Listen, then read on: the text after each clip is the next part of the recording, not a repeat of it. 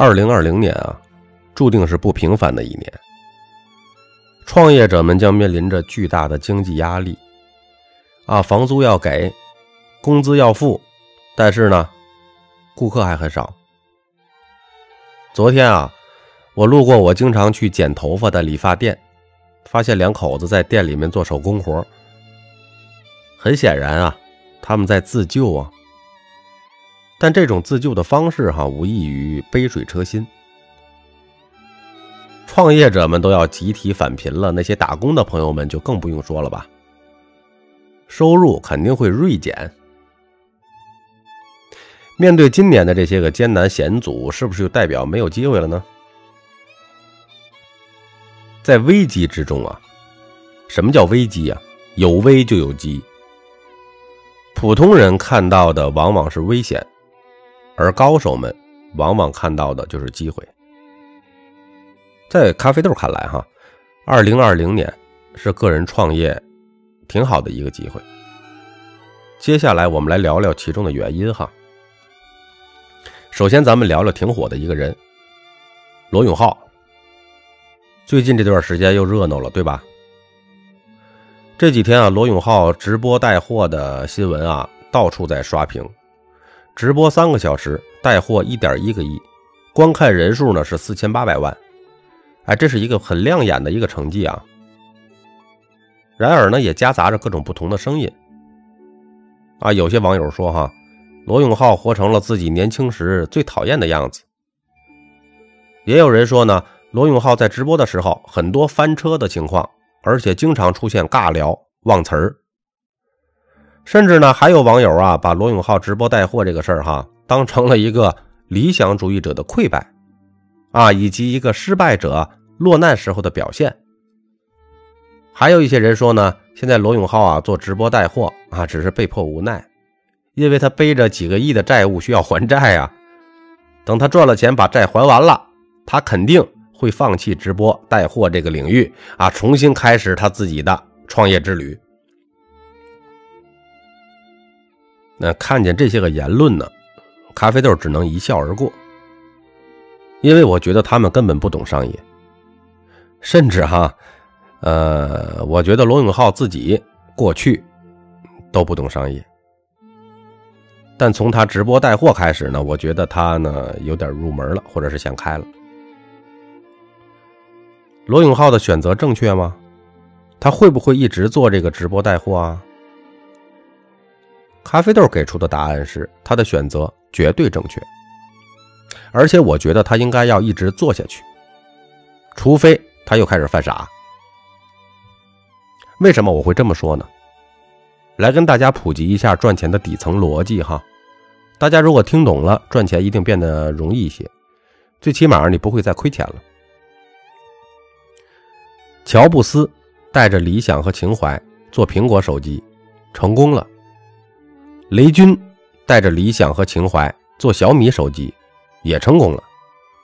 而罗永浩同样带着理想和情怀做锤子手机，最后却失败了。问题出在哪儿啊？因为乔布斯和雷军除了理想和情怀，更重要的是他们懂得商业的底层逻辑，而罗永浩做锤子手机却只有理想和情怀。其实呢，这也是大多数创业者，啊，刚开始创业失败的本质原因，就是仅有一股子创业的情怀，其他的啥也不会。这已经啊，注定会被收割了。其实商业从过去到现在乃至未来，底层逻辑从来没有变过，就在于一句话，哪句话？谁能让客户占到便宜？说白了，就是谁能把更好的产品以更低的价格卖给客户，谁就能成为真正的赢家。大道至简啊，大道永远都是至简的。有人说苹果手机卖的并不便宜啊，他的手机比诺基亚还贵啊。其实你错了呀，在顾客眼里。花五千块钱买一个苹果手机，一定觉得比花三千块钱买个诺基亚手机要更划算。为什么这么说呢？因为买了一部苹果手机，在当时的年代，就等于买了一部手机，加上一部相机，加上一部游戏机，再加上一部 MP3。你这样一对比，客户是不是感觉占到了便宜啊？再比如小米手机的成功，并不是说小米手机的产品多么的领先或者多么的高科技，而是因为小米手机啊，以更低的价格。把更好的产品卖给了客户，让客户占到了便宜。在过去些年呢，你花几百块只能买到一部山寨手机，而你同样的价格却可以买到一部小米手机，而小米手机的质量又比山寨手机啊强悍很多。所以啊，小米手机的成功同样是让客户占到了便宜的成功，从而淘汰了所有的。山寨机。那我们再看罗永浩开始做锤子手机的时候，他在价格上并没有给到客户比小米手机更大的优势，而在技术和质量上呢，也没有领先其他手机多少。说白了，给客户占的便宜啊，根本不够多。买手机的呢，大多是因为喜欢罗永浩这个人。为什么当年淘宝能成功呢？因为淘宝降低了顾客购买产品的价格啊。为什么拼多多能成功呢？因为拼多多在淘宝的基础上再一次降低了顾客购买产品的价格啊。像什么滴滴、美团、携程、去哪儿网、优衣库、微商、李佳琦、薇娅，现在这些，这些刚出来的时候，没有别的原因。就是降低了顾客购买产品的价格，所以啊，在未来要想赚到钱哈，只有一个机会，就是谁能够把同样的产品或者是服务以更低的价格卖给顾客，这就是成功的最大核心了，而不是说你花多大的投资去做一个所谓的多先进的产品，因为产品领先。永远是困难的。你的产品再好，很快你的同行 就会把你的产品超过来，然后呢陷入价格战。而且你哪有钱去研发一个领先的产品啊？这需要投资巨大的人力、物力和精力。那么我们就明白了吧？罗永浩做锤子手机为什么会失败了吧？就是因为他在研发上、在制造成本上、在库存上。花费了太多太多的成本了，这些成本最后把他压垮了。也正是因为栽了这个跟头哈，罗永浩彻底搞明白了商业的本质，就是谁能够把同样的产品卖出低价格，而不是谁能够生产一个领先的产品卖出高价格。这也侧面说明了为什么今天啊这个直播带货哈能这么的火爆。本质上并不是说大家是喜欢某个网红，其实呢还是买他的产品。本质是什么呢？是因为啊，在直播间买的这些产品啊，质量好，价格低。怎么价格低啊？就是因为成本低，不用门店，不用员工。另外呢，一次可以卖几十万单、几百万单，你量大呀，你就可以把价格压到最低呀。所以呢，未来的商业形态很简单，你不需要去创作什么领先的产品，你只需要把自己变成一个传播产品的渠道就可以了。过去过去是用这种门店，对吧，来做渠道来获得顾客，成本很高的。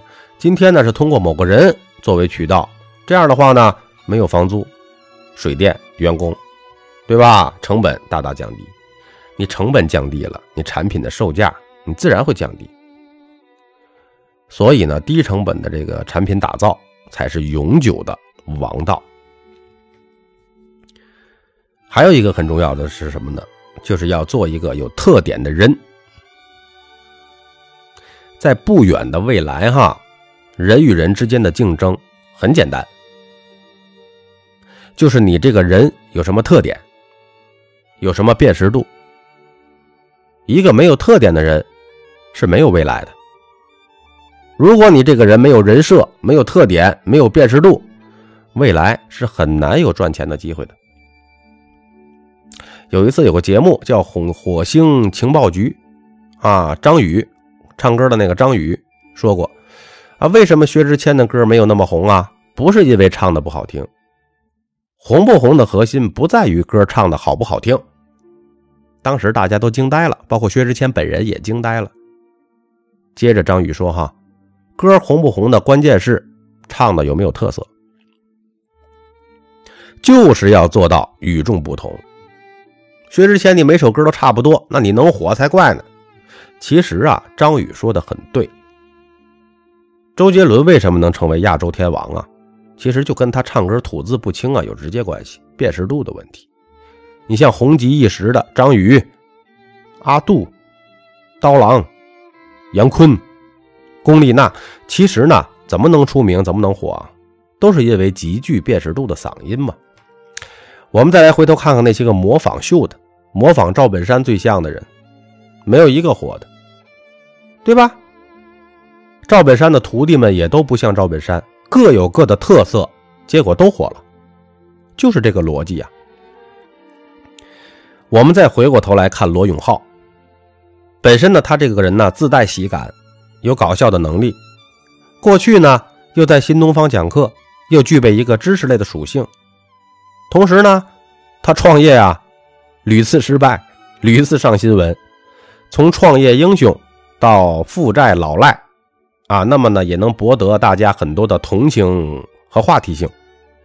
然后他呢还作为科技领域的创业者，在科技领域呢又具备绝技和特长，所以啊，他完全具备了这些属性。听众朋友们。只要你能在你自己身上找出特点和特色，或者叫辨识度，你已经成功一半了。而且商业的整个的迭代和变化，永远都是去重资产进入轻资产。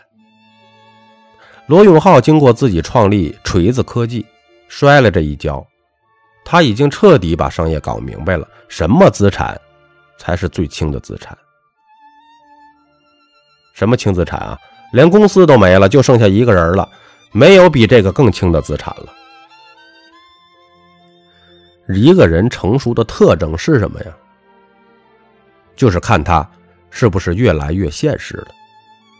所以这一次，罗永浩不是带着理想和情怀，而是搞懂了商业的底层逻辑。万事万物都有其背后的规律。简称叫道。人性有规律，商业也有规律，规律不会被人的意志和情怀所改变。就像咖啡豆很多篇讲解人性的章节，有些朋友呢听得如痴如醉，但也有些朋友呢觉得我讲的东西太残忍，觉得咖啡豆这个人啊冷酷无情什么什么的。其实啊。我只是讲了规律而已，什么理想啊、情怀啊，在这些规律面前，都会被啪啪的打脸。未来的商业规律一定是把客户做的多多的，把资产做的少少的，把市场做的大大的，把成本做的小小的。未来一个人的产值。就会抵得过几家公司的产值。只要你有能力，你自己就是一家公司。超级个体的时代将彻底的到来。听众朋友们，你准备好了吗？我是作者三百六十五天咖啡豆。如有一点点的收获，请您订阅并转发专辑，感谢。您的收听。